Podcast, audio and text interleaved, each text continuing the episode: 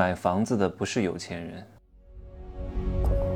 没有事实，没有真相，只有认知，而认知才是无限接近真相背后的真相的唯一路径。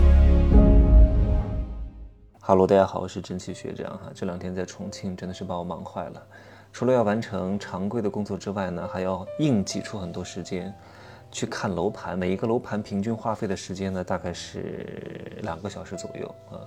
因为你除了要去看现场的讲解员的讲解，看一下楼盘的样板房的装修材质、动线、容积率、绿化率、所处的地段、交通位置、规划设计等等之类的，这个都是显性的东西。你还要看周边的商业配套啊、学校啊、医院啊，对吧？还有周边二手房的价格呀、同类的一手盘的价格呀，你还要去判断很多的要素。现在买这些东西啊。已经不是之前普涨的时代了，是需要有一点认知的，是需要投入很多精力的。以前盲选大概率，因为它跟上了普涨的时代，都能够随着时间有所增值。但现在真的不是，你买入的时机、买入的节点，哪怕是同一个楼盘，因为你买的时间点不对，价格就有可能导致很大的波动啊。这个波动就意味着每一个人持有这个物业的成本是不一样的啊。成本不一样的话，如果你是自住，没有任何问题。但是如果你涉及到这个房产的流动性的话，将来所有的一手房都会变成二手房。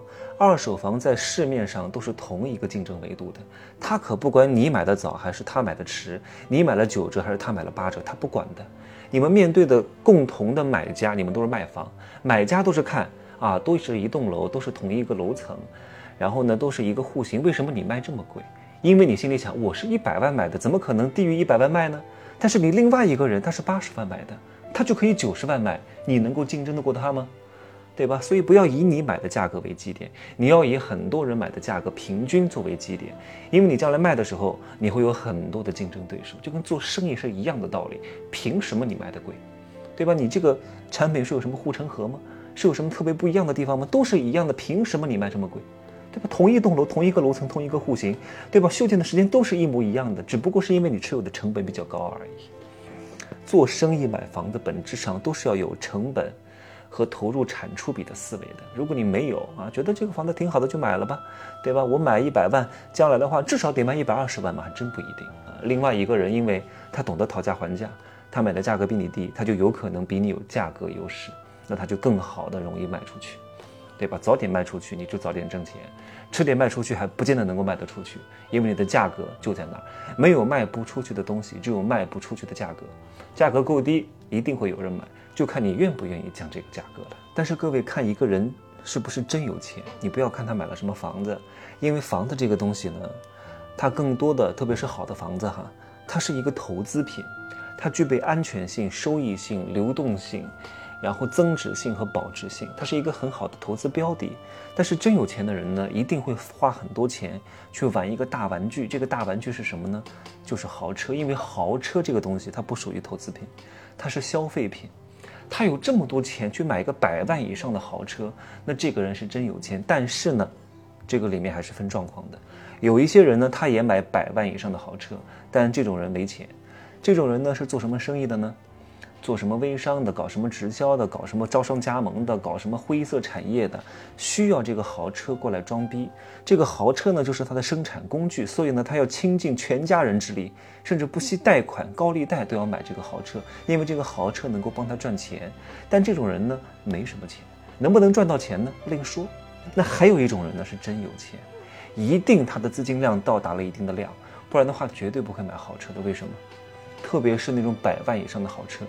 我就拿大 G 来讲啊，大 G 在不加价的状况之下落地，落地就是这个车的指导价加上各种各样的税费哈，指导价大概是二百二十多万啊。我们前两天在埃及的路上还聊过这个话题，因为同行的人当中有一个人开的就是大 G，做宠物生意的，很多年前就买了啊，指导价二百二十多万，还没有在加价的状况之下，然后加上购置税啊、消费税啊、上牌费啊、商业保险啊、交强险啊，加起来小五十万，所以整体的车落地大概是两百七十万左右。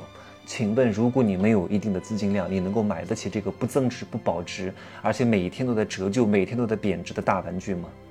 对吧？如果他不是做那种招商加盟生意的，还有这个钱买这个车，说明真的经济条件非常不错。那还有一种状况呢，就是我这种人，那就是我是真的对车没有任何兴趣，我也没有，我也不想享受驾驶的快乐。我觉得我的人生很宝贵，我不想把时间花费在开车上。我请一个人来开车就可以了，我天天坐专车就可以了。我也不怎么需要用车的。我除了健身，我也不怎么出门。我也不需要天天，我也不是中介，我也不是销售，我也不是做传统生意的，需要天天开着车接他接他接，他啥人都不要接的，对吧？接人我我叫一辆车。搞一个商务车去接别人就可以了，我何必自己开车去接呢？很浪费时间，我也不需要送孩子的。以后有孩子我也不会去送的，让阿姨去送就可以了，对吧？或者他再大一点，让他自己去上学就可以了。我还天天车接车送他，还把他惯坏了，怎么可能呢？对吧？所以车对我来说没有任何的吸引力。我人生短短三万多天，能把时间花费在开车上吗？而且我全世界各地旅游也用不上车的。我在成都几乎就是不怎么出门的，所以车对我来说真的是毫无意义。我愿意把钱花在体验上，体验头等舱啊，体验各大酒店啊，体验世界的各地美食啊，对吧？我花在这些上，我觉得值。每个人花钱的理念是不同的，只不过大多数人呢，因为他的公司限制，因为他的职业属性，导致他没法到处乱跑，所以他需要有一辆车，在这个城市不断的穿行。对于我这种逍遥散仙来都腾云驾雾的。